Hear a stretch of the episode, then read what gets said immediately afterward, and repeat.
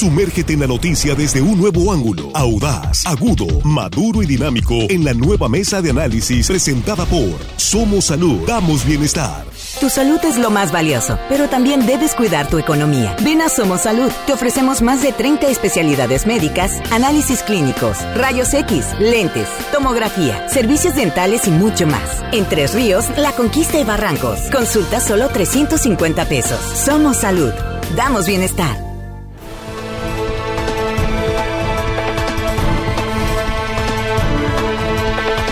Son las 8 con 24 minutos y ya estamos en la mesa de análisis de línea directa, esta primera emisión de hoy miércoles 2 de marzo. Saludamos antes que nada a usted que nos eh, escucha y nos sintoniza y está también a través de nuestras eh, plataformas digitales.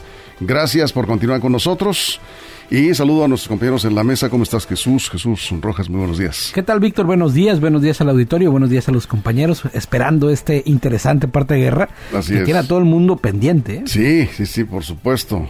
Juan Nordorica, ¿cómo estás? Buenos días. Muy buenos días, Víctor Jesús Armando, a nuestros compañeros en la producción y al auditorio que hoy miércoles nos presta su tiempo y por supuesto al- a nuestro invitado de lujo el día de hoy. Así es. Armando Ojeda, ¿cómo estás? Muy buenos días. Muy buenos días, amigo Víctor Torres. Muy bien, listo para iniciar con los trabajos, con nuestro gran invitado de este día, Víctor. Saludando a los chicos acá de la producción y a toda la gente que nos escucha aquí en nuestro queridísimo estado de Sinaloa, ¿Y más allácito? de nuestras fronteras, amigo. Eso es, muy bien.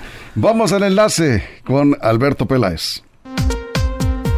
Línea Directa presenta Parte de Guerra con el periodista Alberto Peláez. El análisis de la información sobre la guerra en Ucrania en línea directa.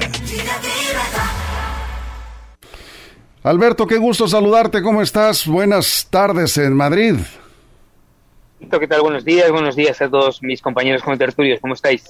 Todo muy bien por acá, muchas gracias. Pues estamos informando siete días ya de la invasión rusa a Ucrania. Alberto, las tropas de Putin están tratando de tomar las ciudades clave de Ucrania. Ucrania se resiste. Las sanciones que ha anunciado, han anunciado varios países en Europa y Estados Unidos. Más de medio millón de personas que han salido de Ucrania. En fin, ¿cómo ves este escenario siete días de la guerra? Bueno, eh, lo veo complejo, como era bastante previsible. En un principio, eh, Vladimir Putin pensaba que iba a ser poco menos que un paseo por las nubes el poder llegar a, Kiev y tomar las, las, las, em, las ciudades principales, y no ha sido así, porque a pesar de los 60 kilómetros que tiene em, en el último convoy, a pesar de los paracaidistas, a, pesar de la infantería, a pesar de la artillería, a pesar de todo eso, que efectivamente es cierto, es eso y mucho más porque tiene una gran musculatura em, eh, bélica, militar. A pesar de ello, lo que no contaba es con el punto honor de, eh, los, em, de los ciudadanos de Kiev, de los kievitas y del punto honor del ucraniano en general, porque muchos se han marchado, ya más de medio millón, pero muchos se han quedado y mm, están luchando más con el punto honor y con la honra y con otra cosa. Esto a mí me recuerda cuando yo cubrí la guerra de Libia, en el que los, las tropas de Gaddafi tenían todo el poder y sin embargo los rebeldes que yo recuerdo que iban con, cuchi- con cuchillos literalmente al final fueron los que ganaron. Esta es una lucha desigual de David contra Goliat, pero que no están dejándose eh, de ninguna de las maneras los, eh, los ucranianos ante un avance que es verdad que tiene mucho poder, pero de destrucción pero no tiene el corazón que están teniendo eh, los ucranianos. Porque a, a- a luces vistas, a luces de todos, yo creo que está siendo muy desigual y sobre todo muy injusto esta manera de, de entrar, de violar un espacio que no les corresponde y un estado de un estado que es el que es eh, Ucrania, que es un estado de derecho y sobre todo un estado soberano que, que están intentando acabarlo de todas las maneras posibles, habidas y por haber. Eso es. eh, vamos a darle vuelta a la mesa, si te parece. Aquí está en el estudio Jesús Rojas, te escucha Alberto Peláez. ¿En qué parte estás, Alberto, de Madrid? Estoy en el centro de Madrid ahora mismo. En el puro centro de Madrid. Jesús.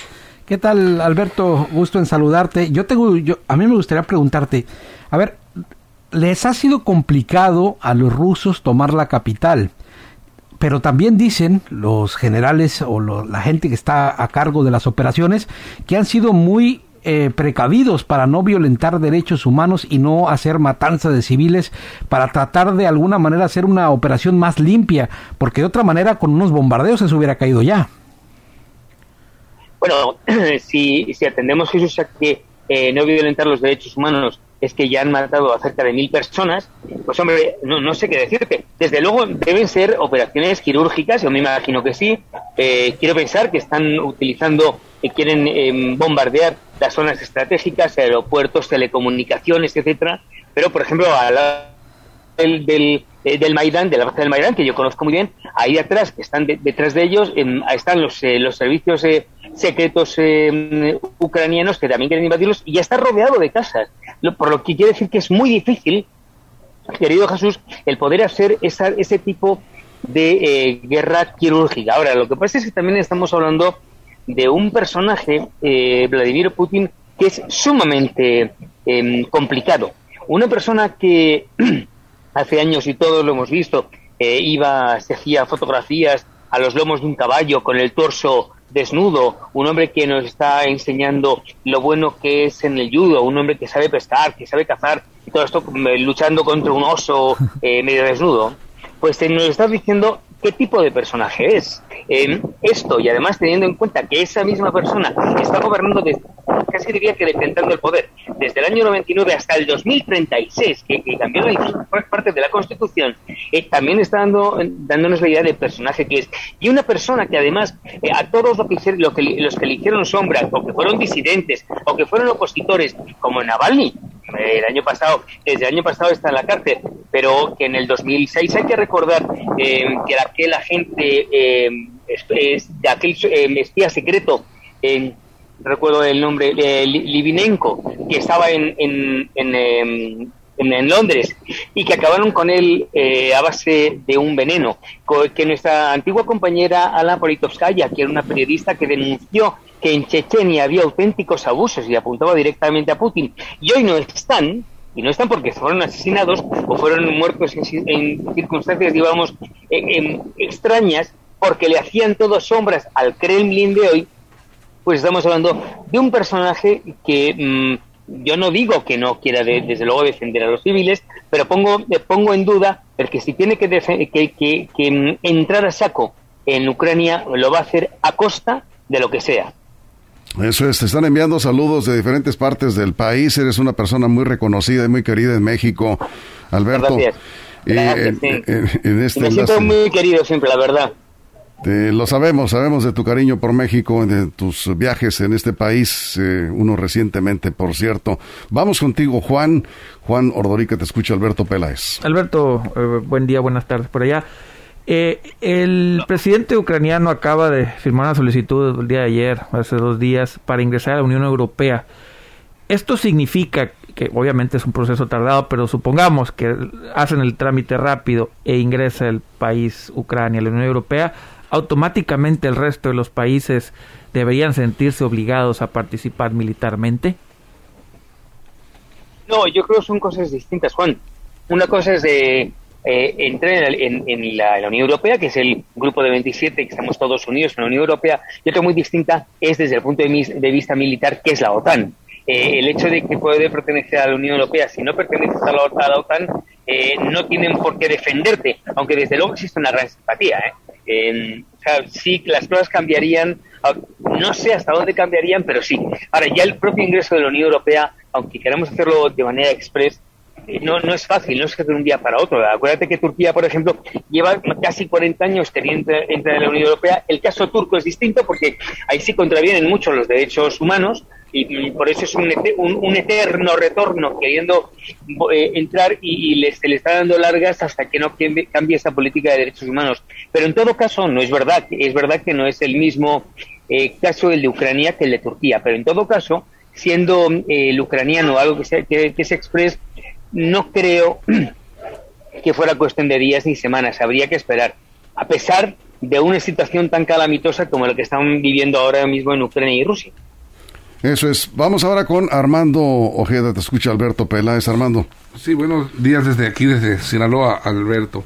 Hola, eh, Armando. Gracias. Eh. Alberto, eh, la ONU asegura que hasta el momento hay alrededor de 874 mil refugiados ya por la guerra que han salido de Ucrania y esperan otros por lo menos cuatro millones que eh, salgan pues de, la zona de conflicto y está proponiendo Bruselas eh, propone permisos de residencia temporal para eh, todos esos refugiados que están huyendo de la guerra y con acceso a educación y al mercado laboral. ¿Qué, qué eso, ¿Cómo se interpreta? Que están previendo el alargamiento de la guerra, entonces no es a corto plazo. ¿Esto tú crees que, eh, que vaya para un tiempo bastante prolongado, este conflicto? Eh, nunca llegó a visualizar Vladimir Putin que esta guerra pudiera ser o pudiera extenderse mucho en el tiempo, porque la capacidad bélica que tiene es uno de los ejércitos más importantes del mundo, él pensó que con eso podía destruir a, a los ucranianos, pero como decía al principio, también se lucha con el corazón, también se lucha con el alma, y no me extrañaría que esto se perdurara en el tiempo, entre otros motivos, porque la propia OTAN está dando y los países de, europeos están dando armamento para que se puedan armar los ucranianos. Se han gastado ya cerca de 500 millones de, eh, de dólares en, darle eh, el armamento necesario para que puedan seguir luchando. Además, es verdad que la Unión Europea en este aspecto ha sido muy generosa con los refugiados. En, Polonia ya hay, bueno, Polonia, en la, en, la República Eslovaca, en Rumanía, en Rumania, ya hay, ya hay gente em, que está llegando y están llegando a miríadas. Y llegan a miríadas, sobre todo mujeres y niños, porque quieren acabar de la guerra. Ahora, fíjate, es curioso, eh, la muchos hombres dejan a sus mujeres y a sus hijos y ellos se quedan en, Ucrania. Ahora, que el drama humanitario va a ser terrible, completamente va a ser terrible. Y ahí comienza la generosidad de Europa. Europa tiene que demostrar, porque no lo está demostrando últimamente, la Unión Europea tiene que demostrar eh, que realmente ese, ese, esos estados de la Europa del confort, la Europa del progreso, la Europa del futuro, lo apliquen ahora a tantos refugiados porque hoy ha pasado en Ucrania, pero mañana puede pasar en cualquier lado. Nos hemos olvidado de que las guerras son como las que yo cubrí, la antigua Yugoslavia, la de Afganistán, la de Irak, la de Ruanda, y hoy entendemos las guerras como algo, las guerras económicas, las, las guerras del cambio climático, y no, continúan existiendo las guerras, las guerras convencionales como esta que estamos viendo, Armando. Están llegando algunas preguntas, Alberto, desde Phoenix, Arizona, de Guadalupe Miranda, dice que se ve claro el panorama. A ver qué opinas. Eh, se ve claro que Estados Unidos ya no es el policía del mundo por su nueva política, la política de Biden. ¿Cree que, eh, te preguntan, ¿crees que China pudiera invadir a Taiwán? Corea del Sur también actúe, Irán ataque a Israel y en pocos años la geopolítica cambia radicalmente. El presidente turco se autoproclama líder de los musulmanes en el mundo, dice, no se ve paz en el futuro del mundo, en el futuro inmediato, ahora aparte de lo de Ucrania, ¿cómo ves el panorama? Bueno, eh, eh, está Guadalupe desde Cenix diciendo una cosa muy interesante. Primero, podemos estar asistiendo al principio de un nuevo orden. Eso yo estoy completamente de acuerdo con, con, Lupita, con Guadalupe. Em, creo que también, eh, efectivamente, puede haber países que puedan utilizar esto como una gran excusa. Y ha, dicho, ha, dado un ejemplo que es el perfecto. Es China con Taiwán.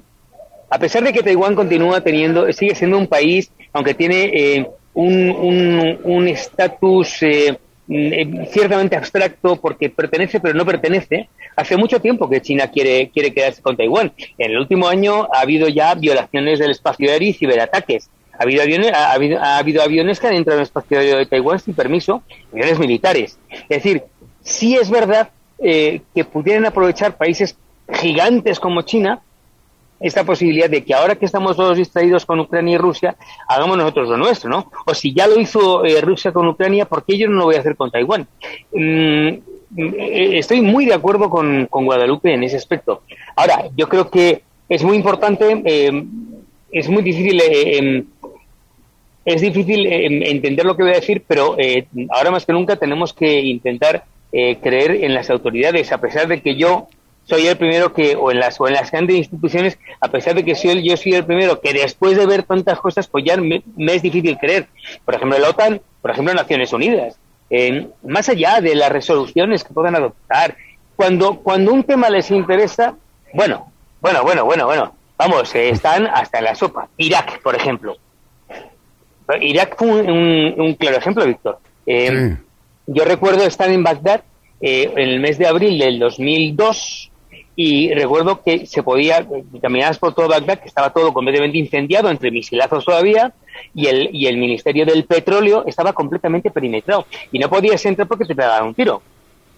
Eso es. En Irak, porque les interesaba. Ahora, cuando algo no les interesa, pues mira, pasa lo que está pasando, claro. Eso es. Vamos contigo, Jesús. Pues mira, eh, Alberto, hay un tema que preocupa al mundo y que en estos últimos días eh, pues vino a la mesa seguramente de muchas familias y es sobre el asunto nuclear porque Vladimir Putin decidió poner en alerta ya a sus servicios eh, militares para estar preparados para una guerra nuclear. Esto no significa que por sí vaya a comenzar, pero ¿cómo se vive esta tensión por allá? Bueno, en Europa con cierta preocupación. Eh, si atendemos a lo que yo os comentaba antes de, del personaje de Vladimir Putin, de cómo es, eh, y además de todo lo que os decía, de, ese, de esas dotes mm, de megalomanía que tiene, yo creo que además de eso, em, es una persona que hay que tomarse en serio, porque todas aquellas cosas que dice que va a hacer las hace. Aquí no ha dicho, ahora eh, hay que saber entender las cosas con esa literalidad. Él no ha dicho que va a hacer nada Em, que va a atacar nada o con, armas que no sean nucleares, no. Y es importante que, lo haya dejado así. Ahora, también es verdad que lo que ha dicho en dos ocasiones, cinco días, es la posibilidad em, de poder utilizarlas. Hay que recordar que Putin eh, tiene casi 6.000 ojivas nucleares, bueno, eh, Rusia, y de las cuales 890 las puede utilizar en cualquier momento. Eso no quiere decir, y yo no quiero ser alarmista, por favor, al contrario, que se vayan a utilizar. Lo digo reflexivo. Em, pero llevado, llegado al caso, pues no se puede descartar, no se puede descartar. Aquí la clave va a estar, yo creo, no sé si estáis de acuerdo conmigo, es que en que no se internacionalice, no se regionalice el conflicto y sobre todo que no se, no se vean atacados países que son em, fronterizos con, con Rusia o con Ucrania y que a lo mejor pueden verse envueltos. Eh, los países bálticos, Lituania, Letonia, Estonia, eh, los países antiguos del este soviético, Rumanía, Polonia, eh, Hungría, etcétera. Si eso lo, toca, la cosa ya cambia. Y, y si cambia, lo importante sería cuál va a ser la reacción de, de Vladimir Putin. Eso sería realmente lo preocupante. Eso es. Estamos por concluir, Juan. Vamos contigo. Alberto, el caso de Finlandia y Suecia hace unos días también salió ahí que el señor Putin lanzó unas unas amenazas contra estos países. ¿Por qué? ¿Por qué está amenazando a Finlandia y Suecia cuando parecería que están, pues, están cerca, pero con problemas distintos? ¿Por qué fue esta amenaza? Finlandia y Suecia son dos países de la Unión Europea, dos países que pertenecen a los 27 estados de la Unión Europea, eh, pero no son miembros de la OTAN. Y lo que él dijo es que si se les ocurría entrar en, o pedir el ingreso en la Alianza Atlántica, podría tener consecuencias políticas y militares eh, hombre, ¿cómo, ¿cómo interpreta uno eh, consecuencias militares? Pues eh, creo que está bastante claro. Pero estamos un poco en las mismas, Juan. a ver, pero, pero ¿quién es eh, Vladimir Putin? Ahora está demostrando que es el sheriff del mundo, pretende ser el sheriff del mundo, pero ¿quién es para imponer a un Estado soberano que hace lo que cree que debe de hacer, porque es, para eso es un Estado de Derecho que se rige por normas, que se rige por leyes, que se rige por lo que dicen o deciden los ciudadanos, es cuando van, cuando van a votar y eligen a sus eh, representantes, ¿quién es este señor para violarlo? Más allá de un señor eh, muy bravucón, con esa mirada medio perdida y simultáneamente eh, medio amenazante yo creo que hoy en el siglo eh, estamos haciendo una política del siglo XXI en la que ya no cabe ese tipo de cosas. Por eso, eh, cierto enfado de gran parte de la opinión pública mundial dice, pero ¿quién es este señor para hacerlo? Si me recuerda un poco, bueno, a, eh, tiempos pretéritos en Estados Unidos, ¿no? Menos mal que, en el fondo ahora tenemos a Biden, porque a lo mejor con, con Trump hubiera sido la cosa distinto. Aunque a lo mejor si hubiera estado Trump, eh, quién sabe, a lo mejor no hubiera llegado a este, a este punto, no sé. Estamos ya haciendo futuribles. Sí, eso es. Bien, estamos cerrando. Armando, ¿alguna pregunta? Sí, eh, Alberto. Mm, Rusia, eh, Vladimir Putin, pues pensó que la, la, conquista, la invasión a Kiev la capital ucraniana, iba a ser más fácil. Y la resistencia, la gran fuerza de valor, de valentía de, los ucranianos, pues lo está prácticamente, no sé si eh, el término sea bien, pero ridiculizando ante el mundo, porque la gran potencia rusa, pues no ha podido doblegar al pueblo ucraniano. Eso, esa situación que hiere el orgullo ruso, ¿no convierte en, más peligrosa esta, esta confrontación, esta, esta guerra? Claro, claro, estoy completamente de acuerdo contigo. Y es más, una cosa, la, la, historia reciente nos dice que una cosa es eh, invadir un país e imponer, en algunos casos, la democracia, cuando la democracia jamás se impone, pero pasó en Irak, por ejemplo, y otra muy distinta es em, perpetuarse en, en, la parte, en el momento post, una vez que, que, lo tomas. Me estoy refiriendo, por ejemplo, a Irak. Irak, cuando Estados Unidos entró, entró con todos sus Rangers, entró con toda su, su maquinaria bélica potente y, mm, y, sí, se quedó cerca de 20 años, pero terminó mm, de aquella manera, no, no supo gestionar eh, esa, esa continuidad. Pero lo mismo le pasó en Afganistán, tampoco es nuevo lo que pasó en Afganistán. Y no pudieron jamás eh, volver a esa etapa pretérita en la que le dieron un poquito de democracia a los afganos. Habrá que preguntarse si incluso llegara el momento en el que Rusia pudiera quedarse con Ucrania, ¿cómo podría gestionarlo? Porque no va a ser, no sería fácil, lo voy a decir incondicional, no sería fácil y eso habrá que ver o habría que ver cómo termina. Eso es. Bueno, pues eh, finalmente una persona acá pregunta, dice, eh, ¿crees que sí van a invadir eh, eh, la capital eh, Kiev, eh, lo que tú puedes observar hasta ahorita, porque se sigue resistiendo Ucrania. Estoy sintetizando una pregunta a un profesor de Mazatlán, no nos da su nombre, pero dice, pareciera que Rusia tiene sus propios problemas logísticos también en esta guerra. Claro, bueno, ya en Kiev ya están, lo están haciendo. llevan desde anoche bombardeando la capital de Ucrania. Pero efectivamente puede haber ciertos problemas logísticos eh, porque Ucrania no es un país menor, es una España cuya extensión es la de España, es un país grande, eh, y por mucha fuerza que tengas, hay que ser un buen estratega. Él es un gran estratega porque es un hombre que viene del KGB soviético y que lo conoce perfectamente, pero aquí hace falta mucho más, eh, mucho más conocimiento que la propia, la propia KGB. Entonces, se puede dilatar en el tiempo y desde luego van a hacer lo posible, lo imposible para mm, conquistar Kiev y quedarse con todo, porque él no puede quedar ya ante la opinión pública mundial como un pusilánime, un cobarde. Él tiene que quedar con, como, como lo que quiere hacer, lo que, es un sheriff de, de, del mundo, un zar, eh, que el imperio, el que el imperio se extienda más allá de Rusia. Eso es. Muy bien, pues seguiremos en contacto, Alberto. Muchísimas gracias. A ti, Víctor, muy buenos días. Buenas tardes en Madrid. Saludos. Igualmente. Gracias. Bueno, pues ahí tenemos a Alberto Peláez, el parte de guerra en la mesa de análisis de línea directa. Línea directa presentó Parte de Guerra con el periodista Alberto Peláez. El análisis de la información sobre la guerra en Ucrania en línea directa. Bien, son las 8 con 46 minutos en Sinaloa, son las 4.46 en España las 5.46 en Ucrania. Así. Está por amanecer. Sí, ya, ya está por amanecer y pues habrá que revisar las imágenes ahora sí. sí, se, revisan, después de la noche se revisa cómo quedan los bombardeos. Exactamente, ya de día cómo, cómo quedaron los bombardeos eh, de anoche en las principales ciudades de Ucrania. Sí, vamos a una pausa en radio, nos quedamos aquí en Facebook con sus comentarios. Muchas gracias por sus preguntas. Próximo miércoles estaremos de nuevo con el parte de guerra en Ucrania con Alberto Peláez. Una pausa en radio, regresamos, nos quedamos aquí sin corte comercial en Facebook y en YouTube. Información confiable, segura y profesional. Línea directa. Información de verdad. Con Víctor Toro. Línea directa.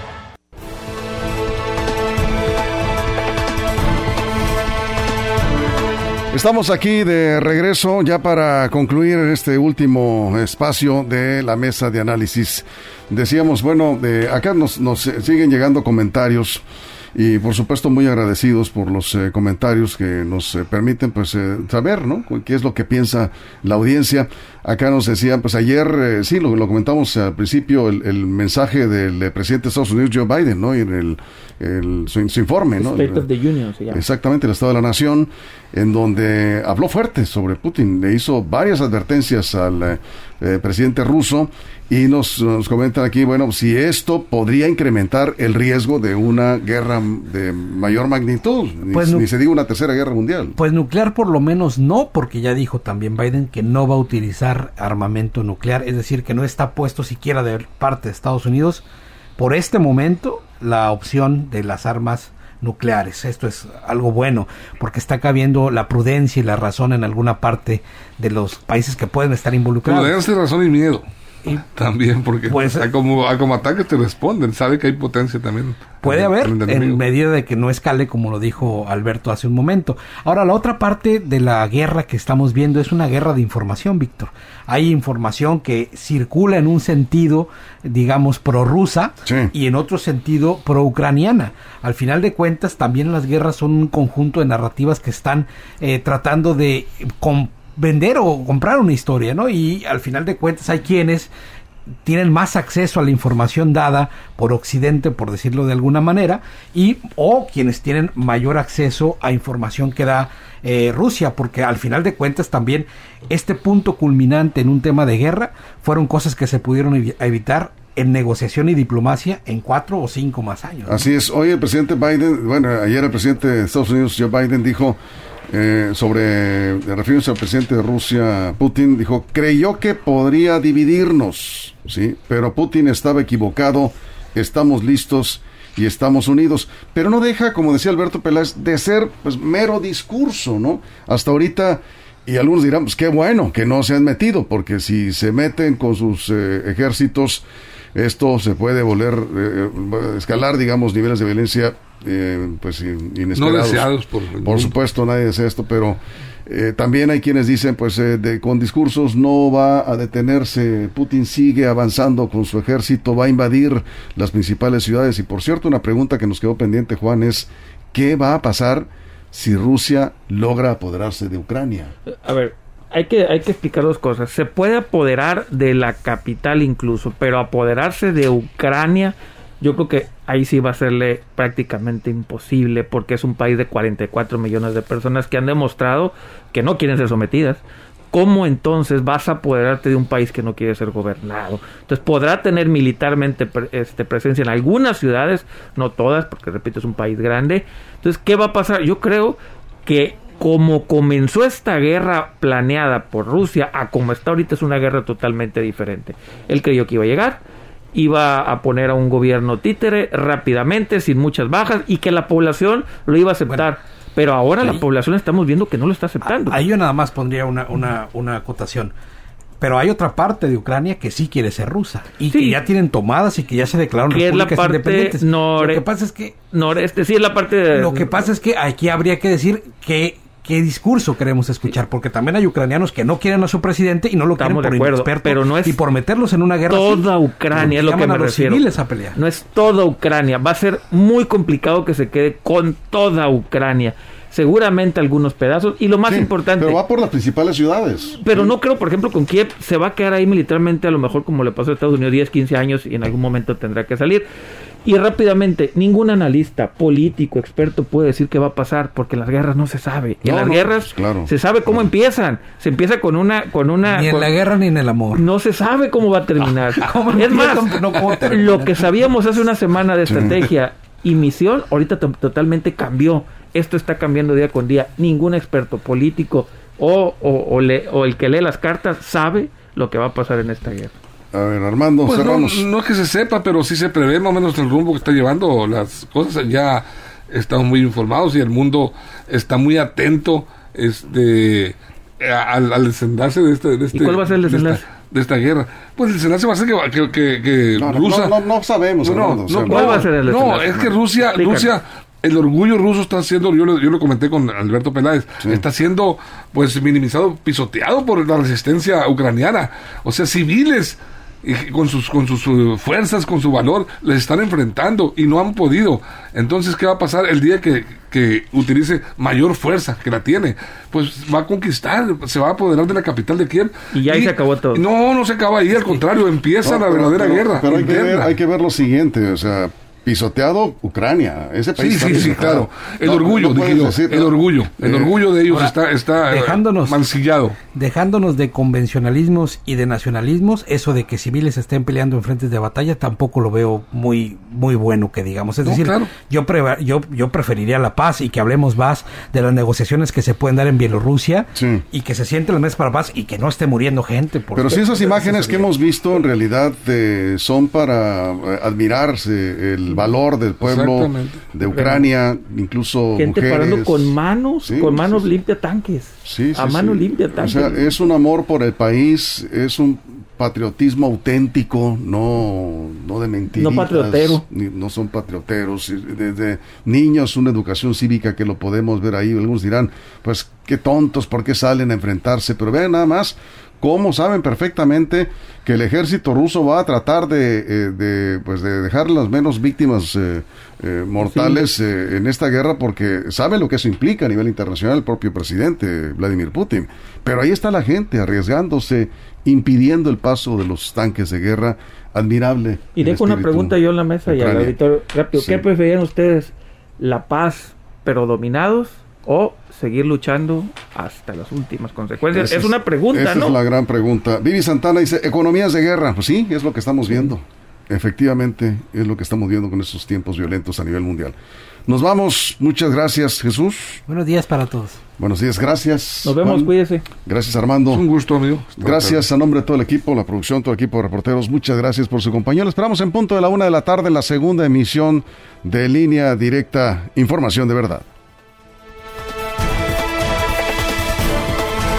Somos Salud, damos bienestar. Presentó la mesa de análisis, nueva edición en evolución que suma valor. Conéctate en el sistema informativo más fuerte del noroeste de México. Línea directa con Víctor Torres.